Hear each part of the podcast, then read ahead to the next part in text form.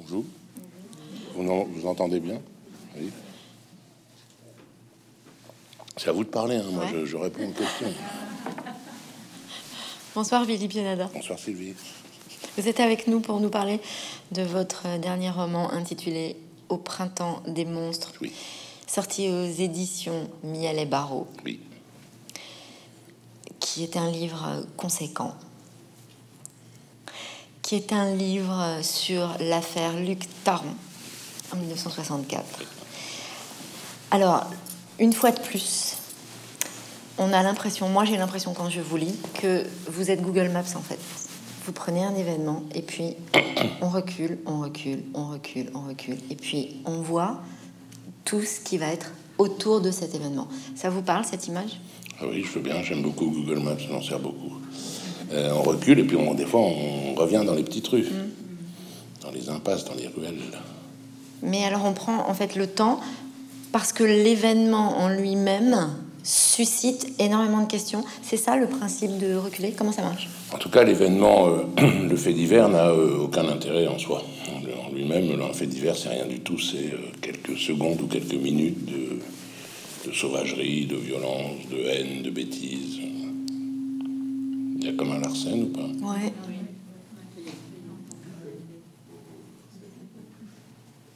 C'est bon? Oui.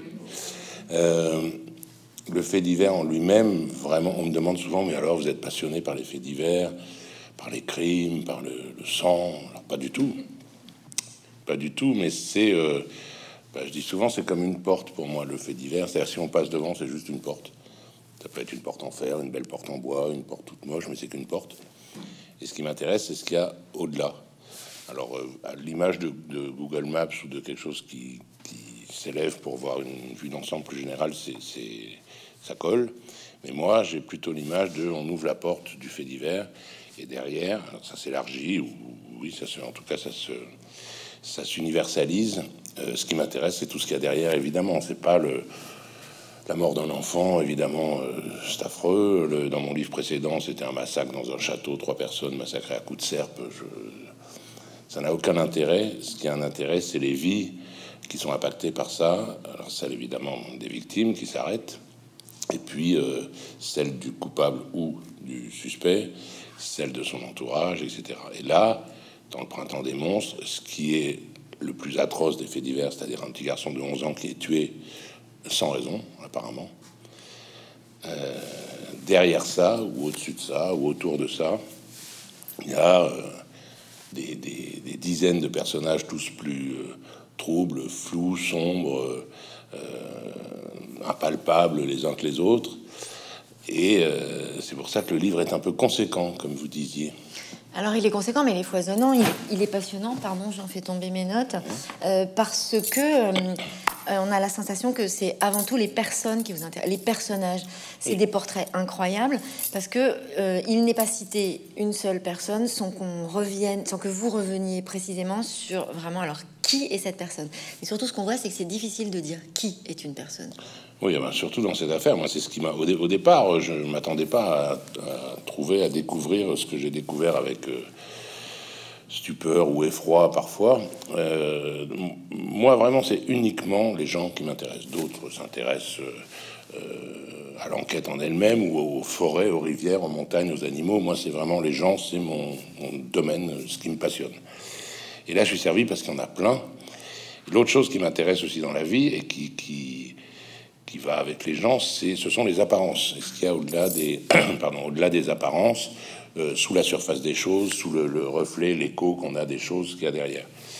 Et là, non seulement il y a plein de personnages, au début, cette histoire est très simple. Il y a un horrible type, pour les gens qui ont, pardon, qui n'ont pas lu le livre, il faut peut-être euh, résumer un peu le truc. Donc, c'est un petit garçon qui s'en va de chez lui euh, le 26 mai 1964, qui est retrouvé mort le lendemain matin à 5 heures du matin dans un bois de banlieue. Il habite à Paris, dans un bois de banlieue au sud de Paris.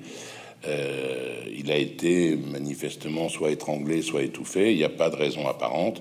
Et il y a un type qui, pendant 40 jours, une sorte de corbeau, un anonyme, qui pendant 40 jours va revendiquer le crime par des lettres ou des messages abominables.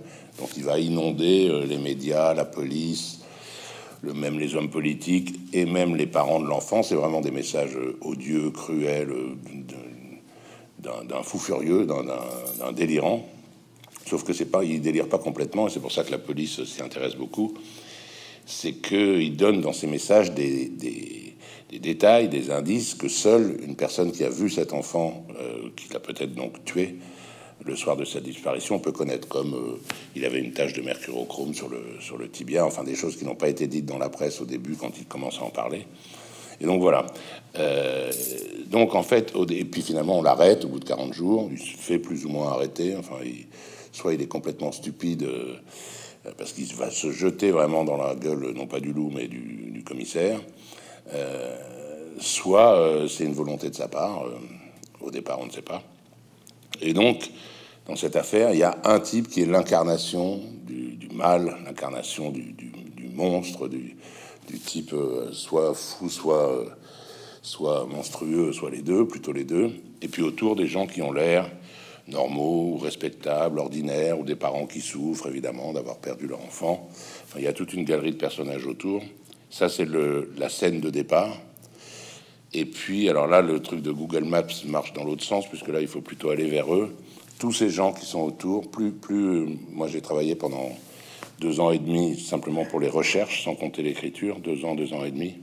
Et plus j'avançais, plus je me rendais compte que tous les personnages autour, euh, quand on enlève un masque, deux masques, quand on gratte un peu, qu'on dépoussière, euh, on trouve des personnages hideux, et tous. Et moi qui aime tellement l'humanité, les gens, la nature humaine, j'étais consterné, j'étais effaré, c'est-à-dire que partout où je tournais la tête, son avocat, les policiers, les parents du petit, euh, ses amis à ce type donc qui s'appelle Lucien Léger qui a été arrêté, étaient tous plus atroces et, et, menteurs et tricheurs et peut-être criminels les uns que les autres.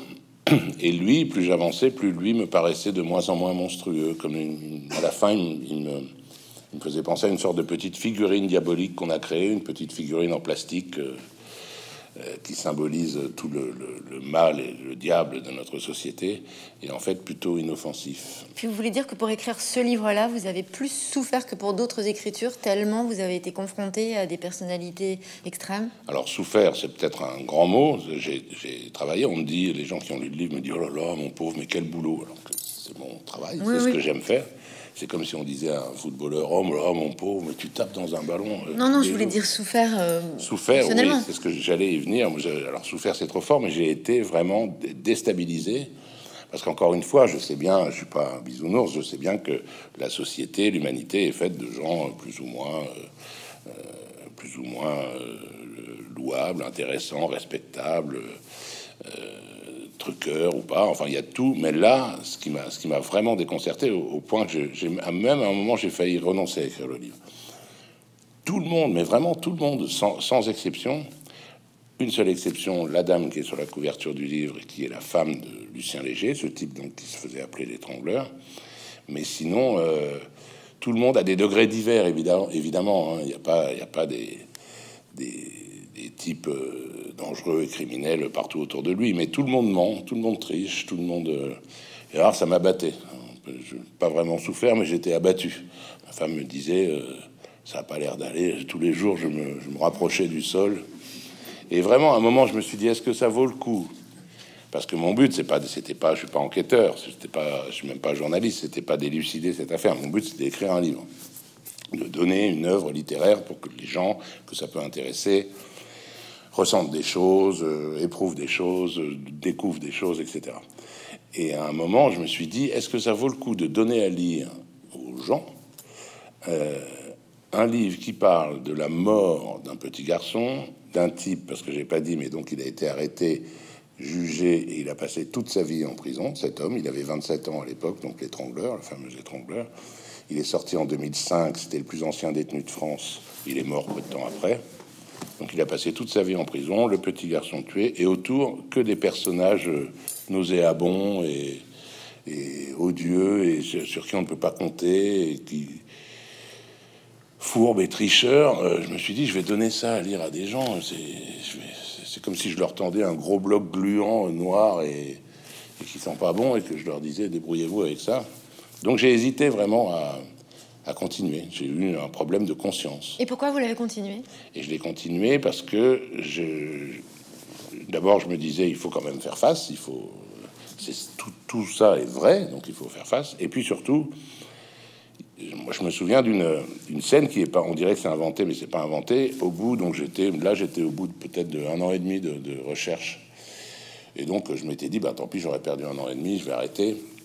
J'étais le dossier d'instruction et d'enquête de police se trouve euh, aux archives des Yvelines parce que le procès a eu lieu à Versailles et les dossiers sont, sont conservés dans le département où a eu lieu le procès.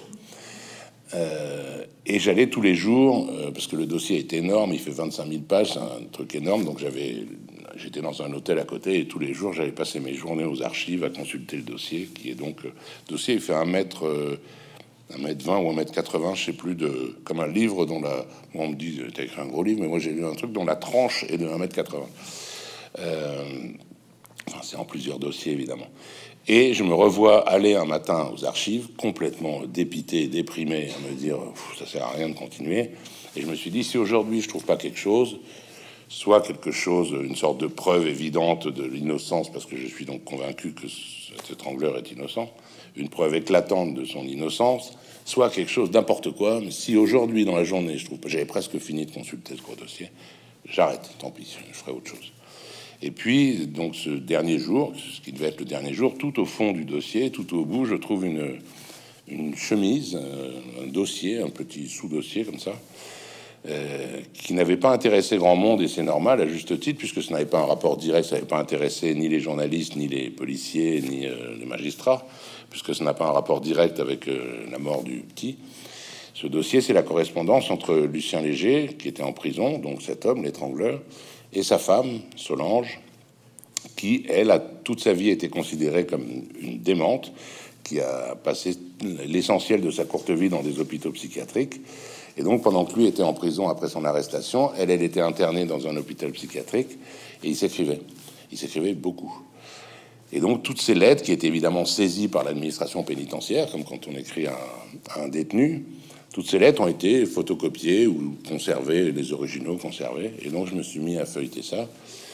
Et je me suis rendu compte que cette femme, qui donc, que sans méchanceté aucune, mais enfin que les gens disaient, bon, bah, elle est folle, elle est folle, voilà. Euh, euh c'est une femme qui a, qui, a, perdu la tête. Euh, elle a essayé, quand elle sortait d'un hôpital psychiatrique, elle, elle parlait aux journaux, elle parlait, euh, elle a essayé d'intervenir dans l'affaire de son mari, mais évidemment, on la mettait de côté. On disait euh, la pauvre, euh, la pauvre dame, elle est, plus parmi nous.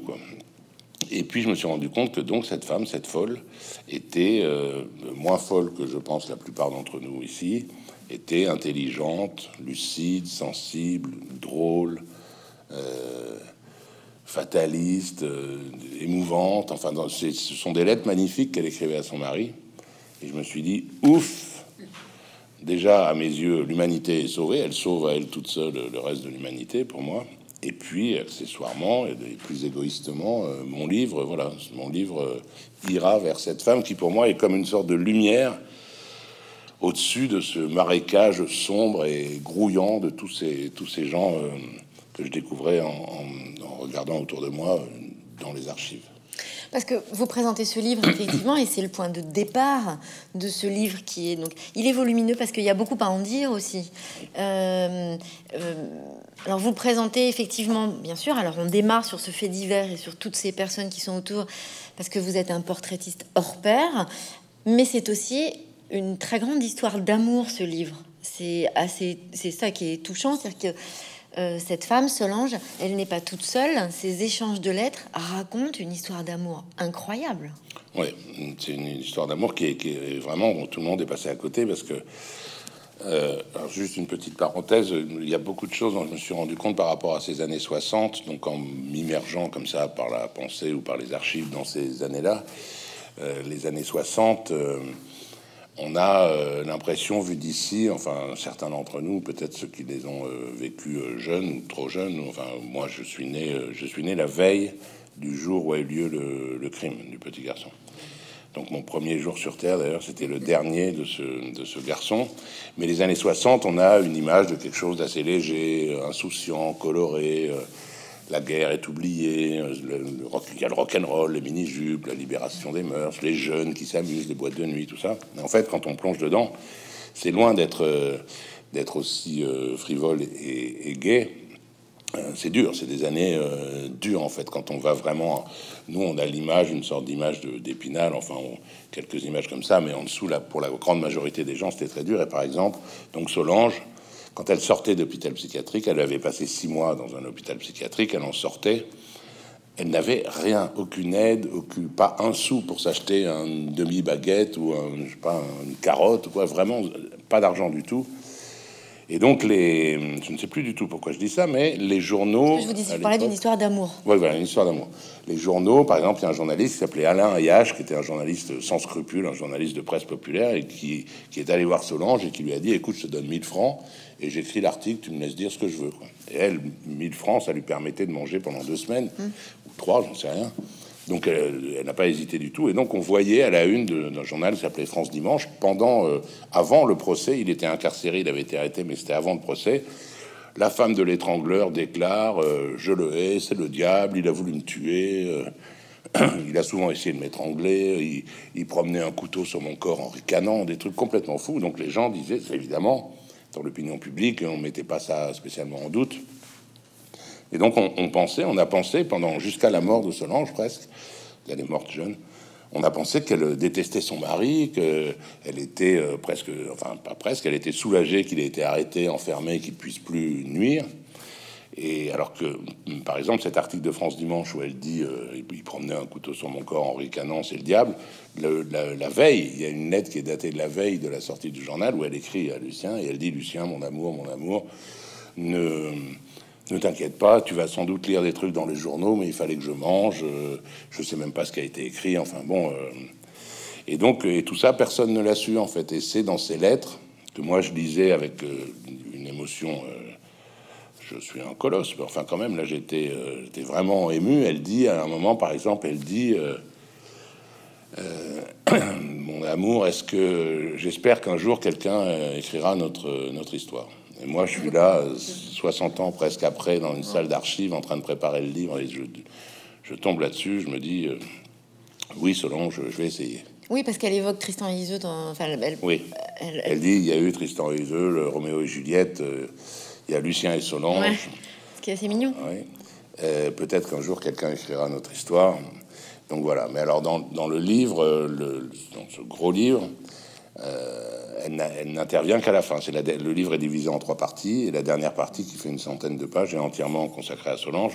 Mais j'imagine que beaucoup de gens qui voient cette photo sur la couverture, arriver à la page 300, 400, 500, se disent mais qu'est-ce que quand est-ce que ça arrive Quand est-ce que ça arrive cette fille? Et elle vient tout à la fin après parce que euh, moi ça c'est évidemment ce qui m'a ému, ce qui m'a touché, puis ce qui, euh, ce qui, ce qui me permet de d'éclairer le livre mais euh, toute l'affaire avant en elle-même, l'affaire est et justement, on se rend compte que ces gens des années 60, déjà la guerre, l'occupation, euh, l'après-guerre, c'est pas du tout fini. En fait, c'est très simpliste et primaire. Moi, je, quand je, me disais, voilà, il y a une sorte de barrière dans le 20e siècle. 1960, on oublie tout ce qu'il y a eu avant et tout recommence à zéro. C'est pour ça qu'il y a le, le printemps dans le, dans le titre tout recommence à zéro, c'est une nouvelle société qui commence. Mais non, les gens qui avaient 30 ans, 40 ans, 50 ans en 1960, bah, ils étaient évidemment encore euh, marqués en bien ou en mal, enfin pas en bien, mais je veux dire, euh, d'une manière ou d'une autre, ils étaient marqués par des trucs très sombres de, de l'occupation et de tout ce que, de tout le panier de crabes qui était la société à ce moment-là. Oui, c'est aussi une peinture sur les années 60, euh, et c'est aussi les cités HLM, enfin il y, y, a beaucoup d'éléments de cette façon-là, parce que finalement il y a beaucoup de lectures de votre livre. Euh, c'est un livre sur le pouvoir, sur la manipulation pour le pouvoir? Entre autres, oui, ça peut être ça. Il y a quelque chose de d'amusant si on veut, même si ça a eu des conséquences tragiques pour lui. Mais Lucien Léger, un, de ses problèmes, Lucien Léger, c'est un petit bonhomme euh, qui était intelligent et cultivé, qui lisait beaucoup, mais euh, qui n'avait sa place dans la société, ne reflétait pas du tout pour lui ce qu'il était à l'intérieur. C'est-à-dire, c'est un petit bonhomme assez assez euh, sans, charisme, sans qui n'était pas brillant, qui était plutôt introverti, qui, n'avait aucune influence sur ce qui l'entourait, même, même sur ses voisins de palier, enfin, qui avait aucun pouvoir dans la vie, qui avait trouvé que des petits boulots. Et tout, un, tout à coup, du jour au lendemain, avec ces lettres anonymes qui signaient l'étrangleur, c'est devenu, mais comme dans un film, un truc hollywoodien, un peu, c'est devenu le maître du monde, quoi. C'est-à-dire que vraiment, il contrôlait les journaux, il disait aux journaux, donc euh, tout le monde avait peur en fait, parce qu'il disait je vais en tuer un autre, et il disait aux journaux si vous ne mettez pas la lettre que je vous écris en première page de votre journal, je vais tuer un enfant, je vais machin. Et les journaux non seulement obéissaient, mais surtout pour les journaux c'était très croustillant parce que c'est le début aussi, euh, c'est une des choses qui m'intéressait, c'est le début de la, de la grande, de l'explosion des médias, des médias populaires et des médias. Et il écrivait à Léon Zitrone, il disait Mon vieux Léon, je te préviens, tu as intérêt à parler de moi euh, ce soir aux actualités. Et Léon Zitrone parlait, enfin tout d'un coup, pendant 40 jours, il s'est senti un pouvoir démesuré, un truc vraiment euh, qui était exactement pour lui l'inverse de ce qu'il avait euh, toujours été. Ça lui montait à la tête et, et puis surtout après, ça s'est complètement retourné contre lui parce qu'une fois qu'on l'a arrêté au bout de 40 jours et qu'il a dit c'est pas moi, c'est pas moi, plus personne ne le croyait et toute la, la la peur, la haine, la panique, la, colère qu'il avait suscité dans l'opinion publique à travers les médias, boum, tout s'est retourné contre lui. Et là, c'était terminé pour lui. Il l'a bien cherché, hein, c'est de sa faute. Enfin, ça mérite pas 41 ans de prison. Non, mais sur cette histoire de pouvoir, on voit bien que tous les hommes que vous peignez dans ce livre cherchent une façon d'avoir une place, plus ou moins recommandable, mais cherchent une façon de, de trouver ou d'avoir une place. Et les, années 60, vous les racontez comme ça, c'est-à-dire bah, finalement c'est un moment donné, ok, alors on va redémarrer, mais bah, où est-ce qu'on va se mettre? Oui, oui. Et on va, quand on redémarre, il faut tout le monde essaye de se faire, comme vous dites, une place, mais aussi une, apparence, euh, de se remettre à neuf. Et, beaucoup de, de, gens, je peux pas trop en dire pour ceux qui n'ont pas lu le livre, mais beaucoup de personnages qui ont l'air euh, de citoyens modèles ou de le, père du petit, par exemple, se, répétait sans arrêt dans les médias. Lui aussi a, alors bon, il a vécu un drame, hein, il a perdu son enfant, mais lui aussi a, comme Lucien Léger, d'ailleurs, comme l'étrangleur, avait manifestement un besoin d'être euh, que sa voix soit répercutée par les médias. On le voyait tous les jours dans tous les médias. Il donnait des conférences de presse, parfois avec le sourire, etc. Et il se présentait sans arrêt comme je suis un Français moyen, je suis comme vous, mesdames et messieurs, je suis le, le petit Français euh, qui essaye de gagner sa vie comme il peut, qui essaye de monter des entreprises. Vraiment, il s'est créé une image comme ça, alors que pas du tout, du tout, du tout. Euh, c'était pas du tout. J'espère que c'était pas le français moyen parce que bon. Mais euh, mais voilà, chacun. Il y a un autre personnage qui s'appelle Jacques Sals qui, qui aussi se, se, se, met un costume respectable. Et puis en fait, euh, eh ben, quand on fouille un peu à l'intérieur, voilà, on découvre, ah découvre plein de choses. Mais c'est vrai que cette société était une société des, des apparences. Et maintenant, aujourd'hui, c'est toujours ça. Mais ah c'est une des choses qui m'a intéressé, c'est de voir à quel point ces années 60 étaient un peu le bébé ou le, l'adolescent de notre société d'aujourd'hui. J'ai vraiment l'impression que c'est toujours, on est toujours dans la même époque qui a commencé, alors pas aussi de manière aussi nette que, moi je, je, l'imaginais quand je y réfléchissais pas trop, mais qui a en tout cas commencé au début des années 60. Plein de choses de cette époque-là se, retrouvent toujours aujourd'hui, euh, métamorphosées. On a affiné, c'est moins. À l'époque, c'était vraiment un peu les médias, par exemple, c'était avec des gros sabots. Vraiment, maintenant, c'est un peu plus dissimulé, un peu plus. Euh, mais en tout cas, beaucoup de choses ont commencé dans ces années-là. Mais sur les médias, il y a une question qui est un peu troublante, c'est que d'un côté, on voit bien que, comme vous le dites, hein, en fait, ils sont ravis parce que ben, ils ont du matériel hein, pour, euh, pour pouvoir tout d'un coup exister, eux aussi, pour trouver leur place. Mais en même temps, c'est grâce aux médias aussi que vous allez pouvoir retrouver des éléments d'enquête. Oui, moi, ça me sert beaucoup, les journaux, les journaux d'époque. Et puis alors là, j'étais servi parce que comme je dis, il y en avait plein. La presse qui aujourd'hui euh, a été un peu étouffée, un peu beaucoup étouffée par plein d'autres choses, les, images ou les réseaux sociaux, etc. Mais alors à l'époque, la presse est vraiment florissante. Il, naît des journaux sans arrêt, et notamment euh, la presse populaire. La presse à sensation, la presse, euh, c'est-à-dire il y avait France Soir, Paris Presse, Paris Jour, France Dimanche, des choses comme ça, et qui étaient, c'était des gros tirages, et les gens se jetaient sur leurs journaux, puisque la télé était encore balbutiante, et puis la radio, bon, ne donnait pas euh, de photos, de choses comme ça. Bon, euh, et, donc évidemment pour moi, euh, aujourd'hui, il est très facile de se procurer il y a des sites spécialisés sur Internet. Pour quelques euros, on se procure les, les journaux de l'époque.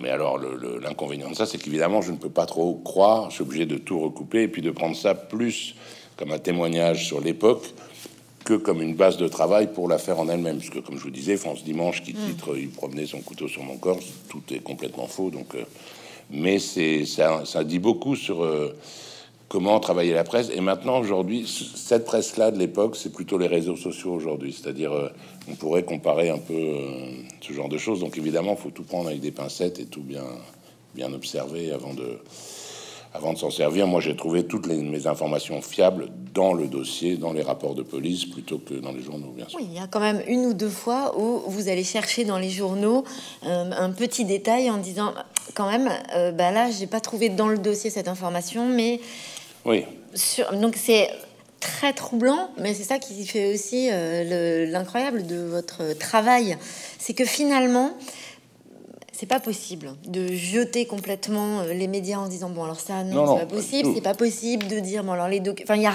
vous êtes vous avez besoin de tout mais en même temps faut se méfier de tout. Oui. faut tout recouper mais même d'ailleurs les rapports de police évidemment hein. oui, oui même, les rapports, de, police, c'est pas c'est pas l'expression euh, pure euh, de la vérité euh, donc il faut tout recouper. Si on trouve un truc dans plusieurs journaux euh, de sources différentes, etc. Puis je suis allé voir l'AFP. J'ai eu accès, euh, on m'a fait une petite faveur, j'ai eu accès à toutes les dépêches AFP de, ce, de cette affaire, qui normalement ne sont pas consultables très facilement. Et donc déjà on peut voir, parce que souvent l'AFP était à la source des... Alors déjà on voit les différences entre la dépêche AFP et l'écho qu'il y a dans les différents journaux, alors que ça vient en ligne directe, mais ils changent deux, trois petits trucs pour que ce soit plus... Mais même les dépêches AFP, les, les, premières dépêches AFP, par exemple, disent que l'enfant s'appelle Jean-Luc Taron, alors qu'il s'appelle Luc Taron. Donc même les dépêches AFP peuvent être, euh, peuvent être faussées. Mais donc voilà, c'est pour ça qu'il faut faire très attention. Et c'est pour ça que moi, je, j'indique bien à chaque fois que c'est simplement le, c'est pas la vérité. Moi, j'étais pas sur les lieux, c'est le reflet de la vérité par euh, toutes sortes de sources qu'elle soit policière ou qu'elle soit euh, journalistique euh, de l'époque. Et ça, s'adresse une sorte de portrait, mais qu'il faut, enfin de portrait, de, ça dresse une sorte de tableau de l'ensemble de l'affaire, mais qu'il faut regarder avec prudence. Alors vous invitez beaucoup justement à bah, se méfier des apparences, comme vous le disiez tout à l'heure, et en même temps vous allez sur place, partout. Alors le confinement vous sert à un moment donné, peut-être, non? Puisque finalement vous êtes replongé en 1960, quand c'est le confinement et qu'il y a un peu moins de monde dans les rues, c'est peut-être plus facile.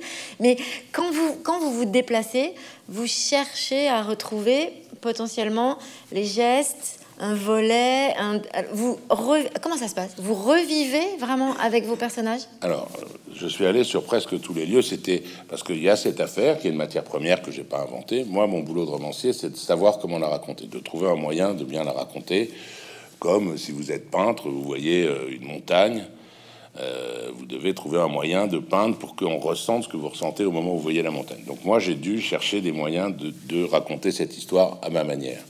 Et un des moyens que j'ai utilisé, c'est d'aller sur tous les lieux, c'est-à-dire euh, Lucien Léger habitait dans, à l'époque beaucoup, tous les gens qui n'avaient pas beaucoup d'argent habitaient dans des, ce qu'on appelait des meublés, des garnis, c'est-à-dire c'était des hôtels complètement insalubres, hein, euh, des toutes petites pièces insalubres, mais qui maintenant, la plupart, c'est l'avantage euh, à, Paris, la plupart sont toujours des hôtels, mais sont devenus des hôtels trois étoiles ou, deux, ou deux étoiles, enfin bref, des hôtels comme on des hôtels dans lesquels on va dormir, quoi. Euh, alors qu'à l'époque, c'était pas vraiment des hôtels, c'était des endroits, c'était comme des, un peu des H&M. Enfin, ils, louaient ça au mois, ils, y restaient des années. Mais bref, j'ai pu aller dormir dans la chambre où étaient Lucien Léger et mmh. Solange. Euh, à d'autres endroits où ont vécu d'autres personnages, dans la chambre où Solange est morte. Euh, la forêt? La forêt. Alors c'est pas c'est pas pour les mêmes raisons. C'est-à-dire que quand je vais dormir dans la chambre de Lucien Léger, 60 ans après, je sais bien que je vais pas trouver euh, entre deux lames de parquet un petit un petit mot plié, euh, c'est moi, euh, signé Lucien. Quoi. c'est en même temps, ça aiderait de dingue l'enquête. Ça aiderait, ça, ça aiderait. c'est plutôt, c'est juste parce que je veux en parler dans le livre. Je veux dans, dans, le livre, je veux pouvoir moi ce qui, ce qui me, une des choses qui me, qui me qui me fascine et me trouble, c'est le passage du temps. C'est les choses qui restent et qui disparaissent et qui se modifient et qui, euh, qui évoluent ou qui, qui restent telles quelles, etc. Et donc, ça me permet, moi, de manière assez artificielle, hein, parce que encore une fois, aller dormir dans la chambre de Lucien Léger dans un hôtel qui est transformé, même si c'est la même chambre, ça n'apporte rien. Ça me permet de matérialiser ça. Je suis un peu le l'envoyé spécial dans le futur par rapport à 1964, et ça me permet de faire un lien, de superposer deux époques, puisque moi je vais sur ces passages-là. Il y a d'autres moments où c'est plus utile. Par exemple, dans la forêt, c'est le début du livre. Je vais dans la forêt où le petit garçon a été retrouvé mort. moi déjà, j'aime pas les forêts dans la journée, ça me fait peur. Une forêt en plein jour, je passe à côté, mais je voilà. Et alors là, avec un, courage qu'on reconnaîtra hors du commun, je suis allé tout seul dans cette forêt la nuit. Euh, et c'est pas euh, par, euh, par goût morbide de me retrouver à l'endroit au pied de l'arbre. Donc il a été retrouvé au pied d'un arbre à l'intérieur, à 70 mètres à l'intérieur d'un bois. Et j'ai réussi, j'ai mis un temps fou parce que j'avais des photos de l'époque. Alors pour trouver, vous avez une photo d'un eh arbre et vous allez dans une forêt, vous devez retrouver ah le même arbre. Euh, c'était pas évident, sauf que je savais à peu près où c'était, mais j'ai mis vraiment, j'y suis allé, je sais pas combien de fois, évidemment deux jours, hein, et j'ai trouvé cet arbre, et donc j'y suis retourné de nuit, tout simplement parce que la justice a donc euh, ce qu'on appelle la vérité judiciaire, c'est-à-dire le, scénario établi par la justice qui permet d'envoyer Lucien Léger en prison pour toute sa vie. C'est-à-dire on dit, Monsieur Lucien Léger, vous avez fait ci, ça, ça, ça, donc vous êtes condamné à perpétuité. Dans ce scénario de la vérité judiciaire établi par la justice, euh, Lucien Léger kidnappe le petit et à 3 heures du matin, le petit a envie de faire pipi. Il marche dans la forêt pendant 70 mètres et euh, il le tue. On ne sait pas pourquoi, mais il le tue tout à coup. Euh, et euh, beaucoup de gens, et Lucien Léger en particulier, dit J'aurais rien vu dans cette forêt. Je... Et donc la justice a dit ah, ah, ah, ne nous prenez pas pour des nouilles. C'était une nuit de pleine lune et les météorologues nous disent qu'il n'y avait pas de nuages. Et donc moi je voulais savoir si une nuit de pleine lune sans nuages, on pouvait. Donc je suis allé, j'ai attendu la pleine lune. J'en ai raté une parce qu'il y avait des nuages et il y a une pleine lune où il n'y avait pas de nuages. La même forêt, j'ai vu les photos, les arbres n'ont pas changé, c'est la même forêt. On peut pas faire deux mètres à l'intérieur, même si sur la route on voit clair comme la pleine lune. Deux mètres, j'exagère, mais on fait 5 mètres dans la forêt, on voit plus rien. Je me suis pris une branche en pleine tête. J'étais l'homme le plus pathétique tout seul dans une forêt, euh, tremblant de peur, et je me prends une branche en pleine tête. Donc c'est impossible. C'est-à-dire que surtout que ce petit garçon était trouillard et euh, craintif, avait peur des loups, etc. Mais même un homme euh, euh, qui, voudrait marcher dans cette forêt, on ne peut pas avancer. On ne voit absolument rien. On voit pas. On, même en tendant la main, on ne peut pas se, se, déplacer. Donc là, pour le coup, c'est pas simplement un truc un peu sentimental de dire je reviens sur les lieux où il s'est passé ci ou ça. C'est vraiment que j'ai pu dire la version euh, de la justice est impossible. Alors vous disiez c'est un livre noir. Quand vous racontez des exemples comme ça, alors d'un côté c'est très noir, mais de l'autre, en fait, quand on est du point de vue du lecteur, vous nous faites du bien. C'est-à-dire qu'on se dit, bon alors c'est vérifié. C'est vérifié que c'est pas possible. Il y a un moment on peut vérifier. Il y a quand même des choses qu'on peut vérifier. Tout n'est pas trouble. Et en même temps, vous l'écrivez comme vous écrivez euh, d'ordinaire, Philippe Gélala, c'est-à-dire comme une conversation. Vous écrivez avec, euh, donc on connaît euh, le, principe de, vos interventions dans le texte qui sont entre parenthèses, mais qui sont vraiment typiquement, à mon sens, vous conversez avec votre lecteur. C'est-à-dire que vous racontez des choses, puis vous vous arrêtez comme si vous racontiez à des copains en disant, là, sans déconner. Et puis vous repartez. Il y a tous les éléments. Il y a tous les éléments dans vos livres en général. Il y a même l'apéro. Il y a les... On mange du saucisson. On voilà. On est à table. On est avec vous. Enfin, il y a tous les éléments qu'on retrouve toujours dans vos livres. Philippe Génada, écrire pour vous, c'est une conversation? Euh, C'est pas une conversation, mais je veux que ça en ait l'air, en fait. Je c'est pas je c'est pas comme si je parlais et que je retranscris parce que j'écris très lentement je, mais je veux enfin pour moi en tant que lecteur en tout cas moi ce que j'aime quand je lis un livre c'est d'avoir l'impression d'être englouti. Comme euh, quand on va au cinéma par exemple un bon film quand ça s'arrête on, revient à la vie comme si on avait été dans une bulle pendant euh, les deux heures du, film.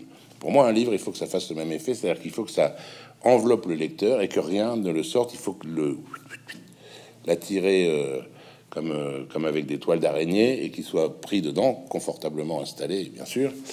Et donc, euh, tous les moyens sont bons. Et, et, euh, essayer de donner au lecteur l'impression qu'on lui parle, qu'on le met entre parenthèses, qu'on enferme dans des petites parenthèses, qu'on l'attire et qu'on le et qu'on lui parle, c'est euh, alors je dis ça, c'est pas du tout un truc cynique ou je sais pas quoi. Hein, mmh. C'est euh, pour moi, c'est c'est comme ça, c'est comme la, conversation entre entre une œuvre d'art et un spectateur ou un lecteur ou ou quelqu'un qui écoute. Quand on écoute de la musique, l'idéal c'est que vraiment on se laisse complètement absorber.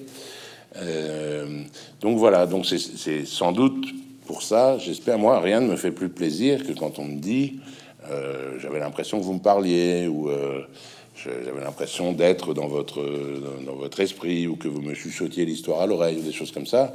Moi, c'est évidemment exactement ce que je cherche. Donc, euh, et puis avec effectivement l'apéro, avec des, ce que je peux me permettre parce que l'histoire date et ce qui serait beaucoup plus difficile si c'était actuel. Oui. Euh, je peux prendre du recul, du détachement et j'espère qu'on rigole un peu dans le livre. Oui. Mais alors rigoler sur la mort d'un petit garçon ou sur la vie gâchée d'un homme qui a passé toute sa vie en prison, a priori, c'est pas gagné. Mais avec le temps qui passe et puis avec ce rapport que j'essaie d'installer avec le lecteur, on peut euh, parce que moi, il y a aussi quelque chose qui m'intéresse. J'aime que les livres reflètent le, la vie ou le, enfin reflètent ce dont, ils parlent. Aujourd'hui, cette affaire, il n'en reste que la matière la plus sombre et la plus désespérante avec le temps qui a passé. Il n'en reste que, euh, comme le café dans un filtre à café, euh, il n'y a rien de qui sent meilleur qu'un café, mais le, le, le, café qui reste, qui est noir et tout moche et machin, ça sent pas bon. Et là, de l'affaire, il reste ça. Donc moi, il faut que j'injecte Et à l'époque, c'était pas ça. On pouvait, à l'époque, même à l'époque où la, France était terrifiée par cette affaire, le type Léon Zitrone qui présentait, euh, qui présentait le journal et qui disait l'étrangleur a de nouveau envoyé des messages abominables, etc.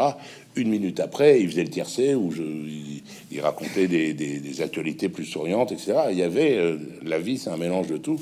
Donc moi, j'injecte artificiellement, je parle de mes petites misères dans le livre, de mes petits problèmes de santé. Euh, un peu pathétique et un peu rigolo, j'espère. Euh, pour les autres, en tout cas, parce que pour moi, je, souffre. Bah, déjà, vous fumez plus. Vraisemblablement, depuis, vous ne fumez plus. je ne fais plus. Euh, ça me permet d'injecter un peu de l'insouciance ou de la légèreté qu'il y avait forcément à l'époque, qu'il y a toujours dans la vie, même dans les villes en guerre, les gens rigolent. Avec mes, petits trucs à moi pour essayer de reconstituer quelque chose qui ne soit pas uniquement le mar euh, désespérant qui reste aujourd'hui 60 ans après. Oui, il y a beaucoup de moments qui sont très très drôles, pas du tout au sujet de ce qui est grave, mais au sujet de ce qu'il peut y avoir autour comme interprétation, lecture, euh, réponse aberrante, et où vous rendez euh, le lecteur tout à fait complice, ou vous le rassurez sur le fait que oui, c'est normal de trouver ça aberrant en fait, parce que là, c'est quand même assez dingue que ce mec dise ça. Et aujourd'hui, on peut, il y a certaines déclarations qu'on fait des, protagonistes de l'affaire ou des témoins euh, qui sont vraiment d'une absurdité ou d'un grotesque. On peut en rire aujourd'hui, évidemment, sur le coup. Par exemple, le père du petit Luc Taron dit des choses. Euh, aujourd'hui, on peut en rire ou en sourire, disons, mais sur le coup, en plein drame, c'est impossible. On n'a pas le recul nécessaire. C'est normal.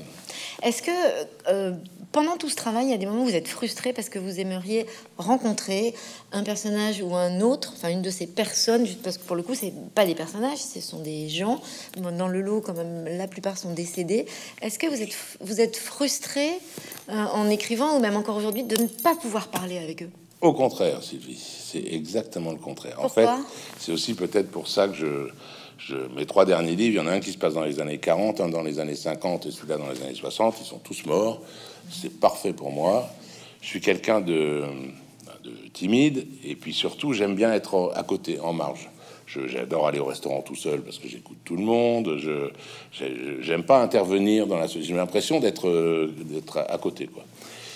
Et là, quand je suis aux archives, que je consulte, je les entends parler, je vois des témoignages, des, pages et des pages d'interrogatoires, de choses comme ça. C'est comme si je pouvais les entendre parler, mais qu'ils me voyaient pas. Évidemment, ils sont morts et c'est du papier, donc ils me voient pas. Donc c'est peut-être un peu lâche, mais moi je suis très bien dans cette position du type qui observe et qui après raconte. J'ai écrit, c'est mon quatrième livre sur les faits divers. Le premier s'appelait Sulac et c'était dans les années 80 et donc toute sa famille est encore vivante, sa sœur, même ses parents, euh, sa fille, sa femme, son, amoureuse, ses complices, etc. Et donc je les ai tous rencontrés. Là, j'ai pas fait les archives. J'avais un petit dictaphone. Je les ai tous rencontrés. et j'étais pas à l'aise en fait. Et le livre, euh, je le réécrirais pas pareil si je l'avais, euh, si, si je l'écrivais dans 40 ans, une fois que tout le monde est mort et que je vois ça sur papier, je l'écrirais pas pareil. Et là, de devoir aller parler aux gens, bref, les archives, même si c'est lâche, tant pis, je m'en fous. Je, je, je, sens comme ça, je suis bien à épier, observer et raconter ensuite sans avoir à, à intervenir. Mais après, vous Donc, faites je suis un- pas frustré. Après l'écriture d'un livre comme celui-là, vous faites un baby blues quand même, non? Parce que vous êtes entouré de plein de gens. C'est, c'est, enfin, c'est une épopée qui prend beaucoup. C'est une, c'est une grande tranche de votre vie. Oui, mais alors en fait, là, j'ai fait, c'est la première fois, ça fait 25 ans que j'écris, c'est la première fois que j'ai eu un truc après l'écriture du livre.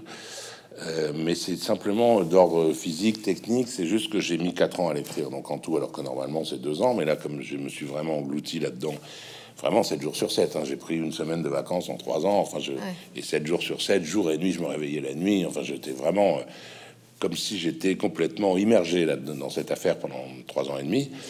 Et euh, en fait, quand ça s'arrête, tout d'un coup, après trois ans et demi, à ne penser qu'à ça du matin au soir et à, écrire ou à travailler, je savais plus. euh, mais je crois que c'est comme si pendant trois ans et demi, j'avais joué au ping-pong comme un dingue du matin au soir sans arrêt, sans arrêter. Au bout de trois ans et demi, j'arrête. Je, pense que je ne saurais plus quoi faire de mes mains. Enfin, je.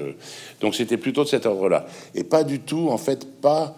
euh, j'ai vécu avec tous ces personnages autour de moi et puis maintenant c'est fini parce que je, suis toujours dedans en fait. Je suis toujours mais même des, vieux livres. Mon livre j'ai écrit un livre sur Pauline Dubuisson qui s'appelle La petite femelle. On me dit souvent mais comment vous avez fait pour sortir de cette histoire pour euh, laisser cette histoire de- derrière vous oublier Pauline Dubuisson? Mais je l'ai pas oublié je, je vis avec tout le temps tous les jours là et avec euh, tous les personnages de mes livres. On n'est pas plus obligé de sortir d'une histoire ou d'un livre que euh, si on a des amis, si vous les voyez plus, ça veut pas dire que vous tirez un trait complètement sur eux, etc. Donc là, j'ai eu un truc euh, qui était juste physique, qui est que pendant un mois à peu près, j'étais désorienté, je savais plus quoi faire, et donc j'ai eu un, j'entendais euh, parfois à la radio des gens qui disaient, qui disent, oui, quand j'ai mis cette œuvre au monde, après j'ai fait une dépression. je me disais, alors soit ils sont vraiment fragiles quand même, parce que c'est juste écrire, soit euh, c'est pour faire genre l'artiste, et il en manque plus que la cape du- de la douleur et tout ça. Emmanuel Carrère, il disait ça, par exemple, que j'aime beaucoup, mais il disait ça, il disait après euh, le royaume, je, je- et je me moquais un peu d'eux, quoi. Mais en vrai, euh, ça, ça peut ressembler à une dépression, sauf que j'étais pas triste, mais j'étais perdu en fait, simplement parce que je ne savais plus quoi faire. J'avais l'impression d'être inutile. Il y a ce moment qui est assez bizarre quand on écrit, qui est entre la fin du manuscrit. Il y a un long moment de, trucs euh, techniques, euh, la correction, la mise en page, l'impression, tout ça où on on ne participe plus. Et donc il y a, disons, deux mois entre la fin du manuscrit et les premiers, les premières fois où on donne le livre à lire aux gens, deux mois où on est comme complètement euh, éberlué, comme un lapin dans les phares, on ne sait plus quoi faire. Et donc, ça peut s'apparenter à. Ma, ma- ma- ma femme pensait que j'étais triste, quoi. Ça peut s'apparenter, mais c'est vrai, j'étais euh, sonné, quoi, en fait. D'ailleurs, Pauline Dubuisson, elle est dans, elle est dans votre livre. Elle est tellement Elle revient, avec oui. vous qu'elle est aussi citée dans ce livre. Oui, c'est-à-dire que c'est, on n'a pas besoin d'oublier les, d'oublier les histoires. C'est pas une histoire chasse l'autre. C'est-à-dire que je peux écrire ce livre en pensant en même temps à Pauline Dubuisson ou à ma grand-mère ou à je ne sais qui. Enfin, on n'a pas besoin de d'oublier le reste quand on fait quelque chose. Euh, je sais pas, si on travaille toute la journée, ça veut pas dire qu'on croit qu'on n'a plus d'enfants, par exemple. On sait très bien qu'on a des enfants, ils sont là et bon. Donc, euh, donc voilà, ça m'a fait un, un truc. Je, je sais plus ce que vous me demandiez au départ, mais euh, en tout cas, Je vous, oui. demandais, je vous demandais si vous aviez pas eu un vide après, parce Voilà. que l'enquête est incroyablement conséquente. Ouais, voilà, j'ai eu un vide qui est simplement, je ne sais plus quoi faire. Mais j'ai pas eu, j'ai pas eu euh, l'impression de revenir. Je, je suis pas fou. Je sais bien que j'étais pas dans le passé, j'étais pas dans les années 60, même si j'ai parfois pu avoir cette impression. Mais j'ai pas eu l'impression que quelque chose s'arrêtait, tout, enfin que que je devais sortir de ma tête, sortir tout cet univers de ma tête et m'en débarrasser. Je- Et puis surtout là, avec la promo du livre, comme ça se passe pas mal, je, je n'arrête pas d'en parler, donc je vis vraiment Donc, ils sont encore. toujours avec Ils vous. sont toujours avec moi. oui. Il y a un autre point euh, particulièrement euh, incroyable dans votre livre, incroyable dans le sens où vous prenez du temps, euh, on est vraiment avec vous, on réfléchit avec vous, c'est de l'utilisation du mensonge. Où là, vous posez beaucoup de questions Oui. autour du mensonge. À quoi ça sert? Pourquoi on le... Bien, elle a vu que je buvais, hop, elle la Je suis sympa quand même, non? Les professionnels. Euh, ouais, c'est vachement intéressant. Vous voulez boire encore un petit peu parce que je peux lire un extrait si vous. Non, ça va?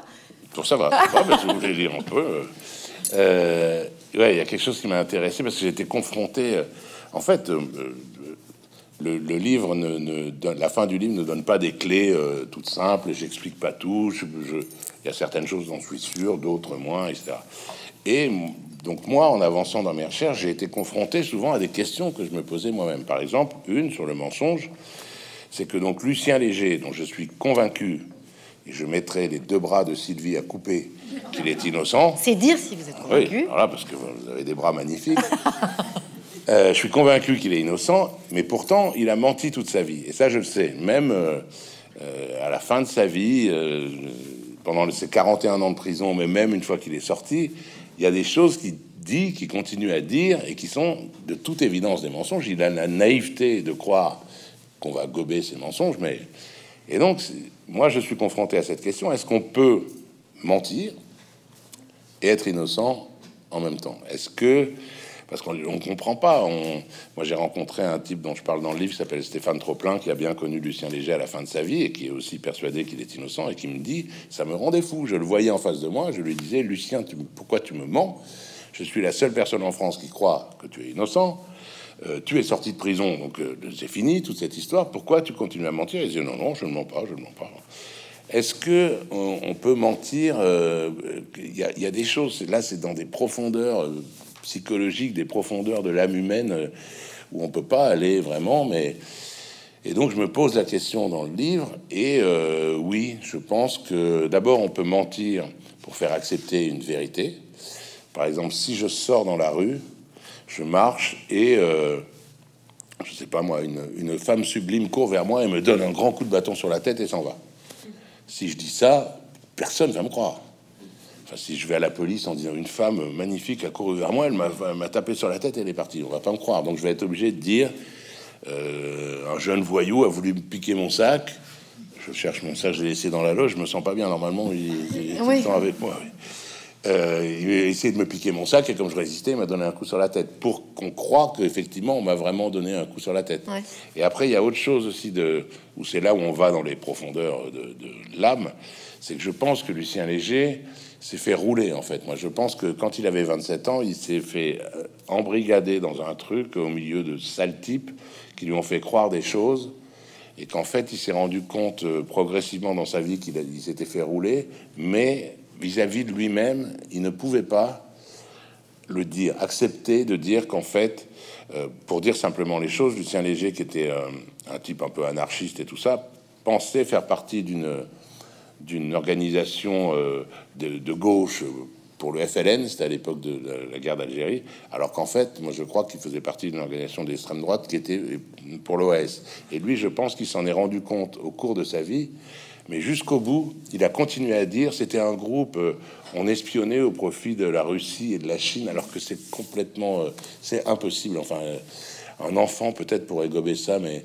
mais lui, il pouvait pas admettre, je pense, pour lui-même, c'est tout ce qui lui restait. Toute sa vie a été passée dans une cellule. Il est sorti, tous les gens qu'il connaissait, y compris sa femme, étaient morts. Il lui restait plus rien, sauf cette histoire qu'il avait construite pendant 40 ans et à laquelle il s'accrochait. Et je pense que c'est pour ça que Stéphane Troplin, dont je parle, quand il lui disait mais dis-moi la vérité, il ne pouvait pas, il ne pouvait pas détruire sa vie. Euh, alors euh, c'est pas bien de mentir. Et peut-être que moi, on peut trouver que je, tire le truc par les cheveux pour essayer de raccommoder et d'expliquer de, pourquoi il ment. Mais enfin, je pense qu'on peut, on peut comprendre que quelqu'un mente dans un premier temps pour faire croire à une vérité et dans un second temps pour se faire croire à soi-même que qu'on n'a pas gâché complètement toute sa vie. Et alors, il y a, euh, oui, c'est-à-dire se mentir à soi-même aussi. Oui, alors, par nécessité. à lui-même. Oui. Il y a d'autres points comme ça dans ce livre, il y en a même euh, beaucoup, euh, sur lesquels vous montrez bien comment des agissements sont parfaitement liés à des nécessités. Et là, on le voit bien surtout avec vos personnages féminins. Oui, il y a, alors il y a quelque chose qui m'a intéressé. C'est peut-être du sexisme parce que j'ai l'impression que dans ce livre, en tout cas, et à cette époque, les hommes et les femmes sont pas du tout pareils. C'est-à-dire que la grande majorité des hommes qui sont là-dedans sont vraiment des sales types, euh, font des trucs vraiment euh, crapuleux, vraiment. Ouais. Les femmes, non. Les femmes, euh, elles sont presque toutes troubles. Elles, elles disent pas, un peu comme les hommes, elles disent pas vraiment la vérité, etc. Mais c'est pour des raisons qui sont qui sont beaucoup plus intérieures, beaucoup plus, euh, comme vous dites, des, des, certaines nécessités dues aussi à la, à la, condition de la femme à l'époque, ou en tout cas. Euh, ah euh, mais vraiment, j'ai l'impression qu'on peut séparer en deux dans, dans cette affaire, en tout cas, les hommes et les femmes qui sont tous aussi troubles, hein, aussi euh, et pas très reluisants les uns que les autres, mais pas pour les mêmes raisons. Je, et en particulier, c'est très flagrant dans le, le, le, couple de parents de Luc Taron. Son père, je pense, est une ordure euh, abyssale. Sa mère, euh, c'est pas très bien, je trouve, ce qu'elle a fait. Et alors, on parlait tout à l'heure de, je disais, ils sont tous morts. La mère du petit n'est pas morte. Et moi, j'avais un problème de conscience quand je disais tout à l'heure lâchement, je veux observer, mais je veux pas qu'on vienne me parler ou je veux pas parler aux gens. Je me disais, la mère de cet enfant va lire un livre de 750 pages où je parle pendant 750 pages de la mort de son fils, où je dis euh, le type qui a été mis en prison, c'est pas l'assassin de son fils, où je dis le mari, le père du petit était une ordure, elle a passé plus de 50 ans avec cet homme. Et quand je me disais elle va lire ce livre, j'avais sincèrement blague à part, j'avais un lourd problème de conscience. Je lui ai écrit pendant que j'écrivais en 2018. Je lui ai écrit une longue lettre en lui disant Madame, euh, je suis en train d'écrire une lettre un peu fourbe. Je ne vois pas pourquoi moi je serais pas fourbe de temps en temps. je suis en train d'écrire un livre sur le, ce, ce, drame qui a marqué votre vie, etc. Je dis pas que je vais défendre. Euh, je dis il y a des, des, des questions qui restent sans réponse. Est-ce qu'on pourrait se rencontrer de ça Elle m'a jamais répondu. Donc je me suis dit bon.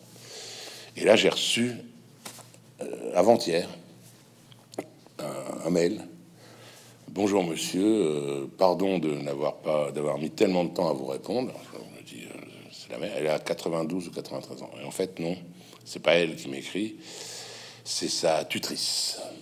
C'est-à-dire en fait, en 2017, elle a, je sais pas, c'est l'Alzheimer ou quelque chose comme ça. Et donc, alors là, j'avoue quelque chose de, ça m'a soulagé. C'est horrible de dire ça, hein, mais ça m'a soulagé en fait. Je voulais, parce que je, pour moi, la littérature c'est hyper important. C'est ma vie en tant que lecteur ou en tant qu'écrivain, etc. Mais les gens c'est plus important. Et faire un livre au détriment euh, de, quelqu'un, surtout sur la fin de sa vie, de blesser quelqu'un pour écrire un livre, euh, ça me, je me, me plaisais pas tellement euh, de, devant le miroir.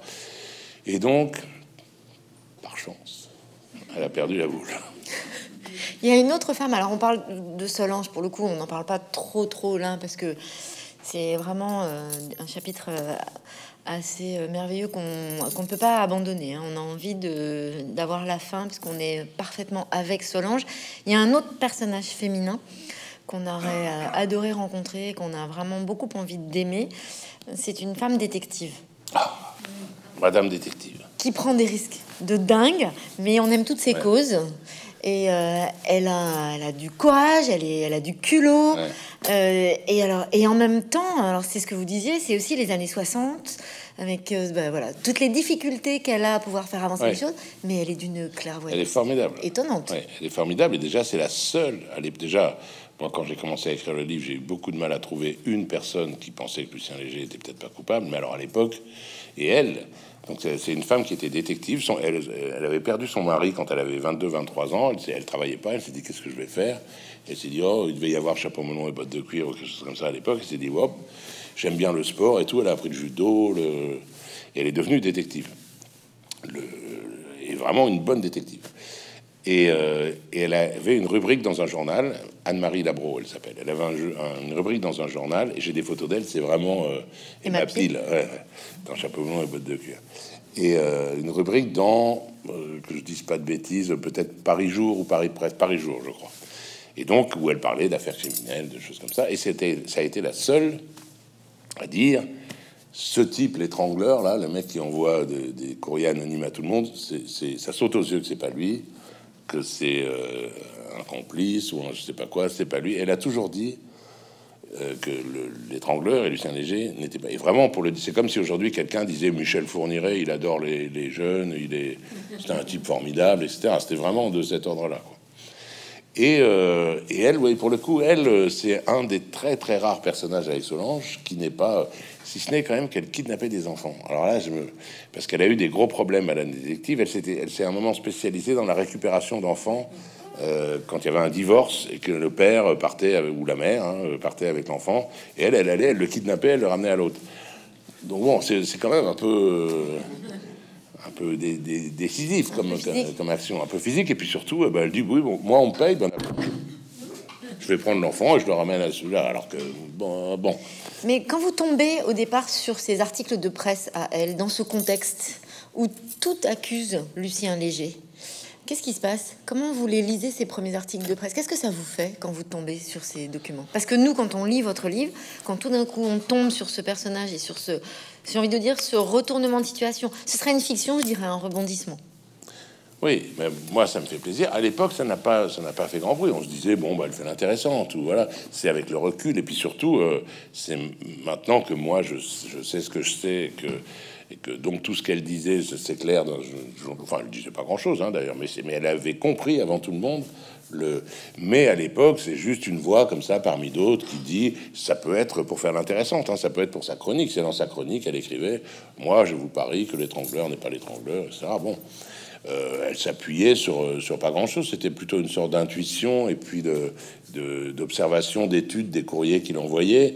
Elle sentait que c'était pas sérieux et voilà, mais ça n'a jamais été plus loin. Personne n'a ne s'est jamais appuyé sur ce qu'elle a dit. Euh, elle, se contentait de dire dans sa chronique euh, euh, l'étrangleur. Un des titres, c'était l'étrangleur n'a jamais étranglé personne ou quelque chose comme ça, quoi. Une histoire comme celle-ci, vous pensez qu'elle serait encore possible dans le sens de, bah, à bien y regarder, il n'y avait pas tant de choses que ça qui accusaient Lucien Léger. Il y avait quand même, il y a des choses troubles, mais Aujourd'hui, on pourrait, on pourrait revivre des choses de ce genre-là? Alors là, euh, avant de venir ici, nous étions tous les deux dans mm. une loge derrière, et je disais que moi, je j'ai entendu parler là d'une affaire euh, juste là, il y a très peu de temps, d'un type qui part pour 15 ans en prison, alors qu'il n'y a absolument pas l'ombre d'un truc contre lui. Donc oui, on pourrait le. C'est ce que disent les grands avocats, c'est que le dans un procès, une enquête de police, c'est quelque chose. On essaye d'amasser des preuves ou à charge ou à des charges, le plus souvent à charge. Mais au moment du procès, c'est un spectacle, c'est un théâtre. Des procès, je veux dire, euh, avec des jurés. Il suffit de convaincre des jurés, qu'il y ait des preuves, qu'il n'y ait pas de preuves, que c'est la manière dont se déroule le procès. Il faut convaincre euh, six ou huit personnes, je sais plus.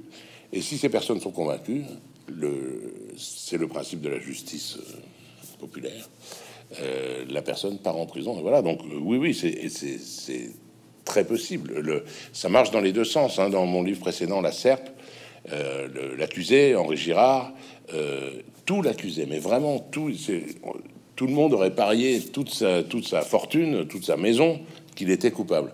L'avocat Maurice Garçon a fait un truc, euh, un numéro de d'hypnose presque sur les jurés et acquitté. Ils l'ont acquitté, mais comme s'il les avait forcés presque alors qu'il y avait mais un amas de preuves contre lui. Il se trouve qu'il était innocent, donc ça tombe bien, mais il y avait un amas de preuves contre lui qui était euh, qui était euh, qui submergeait, qui aurait submergé n'importe quel juré, sauf avec Maurice Garçon. Donc euh, oui, tout se joue, là, tout se joue au procès. Et là, Maurice Garçon, il s'est bien bien trompé. Alors lui, c'était mon idole, et en fait, il fait partie de ces gens dont je disais que sous des airs très respectables. Maurice Garçon a carrément menti pour moi, c'est Maurice Garçon qui a envoyé, euh, qui est en partie responsable du fait que Lucien Léger, pas qu'il soit allé en prison, mais qu'il y ait passé 41 ans. Euh, c'est à cause de Maurice Garçon. Je peux pas dire pourquoi pour ceux qui n'ont pas lu le livre, mais donc voilà. En tout cas, euh, tout se joue au procès. Par exemple, donc c'est pas Maurice Garçon. Maurice Garçon a abandonné l'affaire avant d'aller au procès. Là, au procès de Lucien Léger, Lucien Léger disait je suis innocent, je suis innocent, c'est pas moi, c'est Tartampion et son avocat, qui s'appelait Alberno, qui était un bon, un bon gars, un bon avocat et un bon homme, a dit N'écoutez pas mon client, c'est lui. C'est ce qui est quand même. Euh, parce qu'Alberno avait terriblement peur qu'il soit condamné à mort. Alberno, c'était son combat. Avant Baninter, c'est Alberno, c'est la, personne qui a vraiment lutté contre la peine de mort, mais qui est mort avant euh, qu'elle soit abolie. Et, euh, et donc, lui, son seul souci, c'était il faut pas qu'on lui coupe la tête à mon client. Et donc, on avait, il y a cette scène complètement surréaliste qui est euh, au procès, Lucien Léger qui dit Je suis innocent, je suis innocent. Et lui qui dit Un avocat a le droit de ne pas être d'accord avec son client, faites-moi confiance, c'est lui qui a tué le petit, mais il est à moitié cinglé, donc circonstance atténuante. Et c'est ce qui s'est passé. Les jurés l'ont suivi et donc il a été condamné à perpétuité. Alors peut-être qu'il risquait la peine de mort, hein, peut-être, oui. Parce qu'il y a ça aussi dans les années 60. Il y a aussi quand même oui. typiquement ce sujet de la peine de mort. Oui, et moi c'est facile de dire avec le recul, oh là là, cet avocat, qu'est-ce qu'il a fait? Il a plaidé contre son client, c'est facile. Euh, l'avocat en question, lui, il jouait la tête de son client vraiment. Hein. Et d'ailleurs, cet avocat, après, il s'est battu pour qu'on reconnaisse l'innocence de Lucien Léger, mais ça a raté. Mais mais voilà, moi j'ai aucun poids, j'ai aucune responsabilité. On me dit parfois, oh, vous auriez fait un bon avocat, ou un bon policier, ou un bon, bon historien. Bon, hmm. non. Non, mais c'est pas ça votre propos. Votre propos à vous, c'est vraiment de dire, observons. Alors, ben, on peut dire ça, oui, mais enfin, ça dépend de quel endroit on se place, parce que si on se met, euh, donc finalement, non, non, vous êtes vraiment, euh, comme vous le disiez, un observateur très précis, mais vous nous invitez quand même à beaucoup de, de, de, de calme pour observer les choses, les gens, oui, puis moi j'apprends aussi avec, avec l'âge et avec les livres qui, qui s'accumulent. Par exemple, je trouve que dans mon livre, mon livre d'avant, La Serpe, hmm. j'étais un peu péremptoire. C'est-à-dire que La Serpe, c'est une histoire très, on dirait un truc à la Agatha Christie. On n'a jamais trouvé de coupable. Et moi j'arrive, je fais ma petite enquête, tac, tac, tac, Colombo de, de, littérature.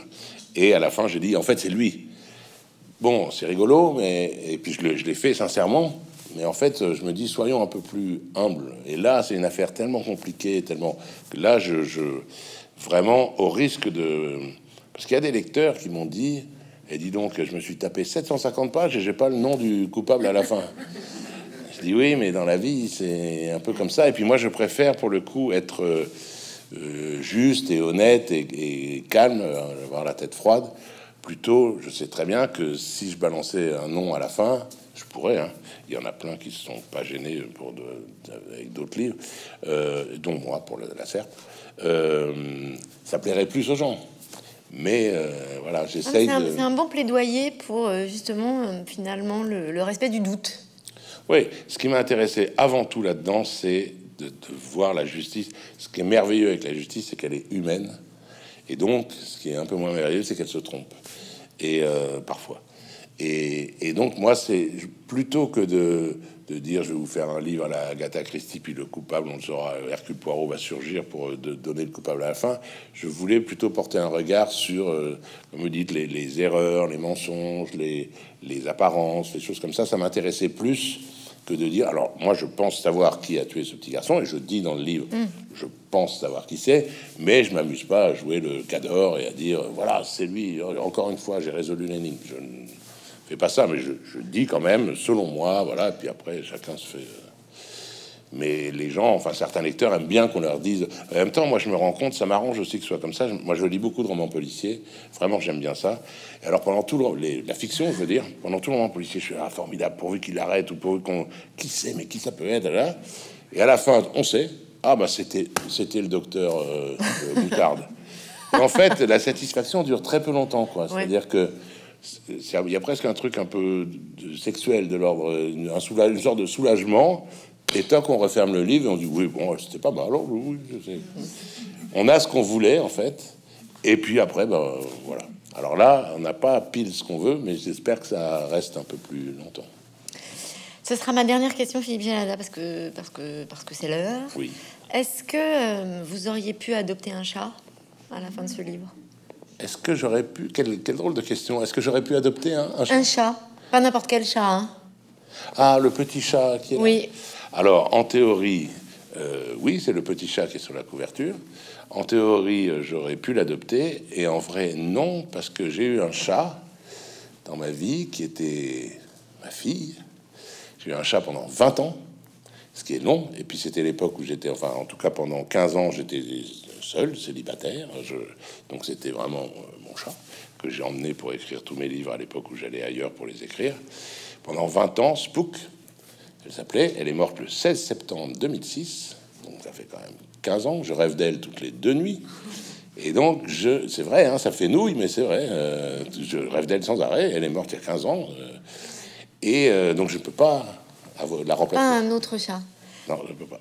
Pourtant, et ce chat, il vous a quand même vraiment ému. Hein. Il nous a ému aussi. Hein. il nous émeut aussi beaucoup. Oui, oui, mais quelqu'un d'autre euh, adoptera son souvenir. Mais enfin, si je veux bien adopter son souvenir, mais avoir un vrai chat chez moi, je ne peux plus. Ça plus jamais. Ah non. Merci Philippe Yanada. Merci Sylvie, merci beaucoup tout le monde.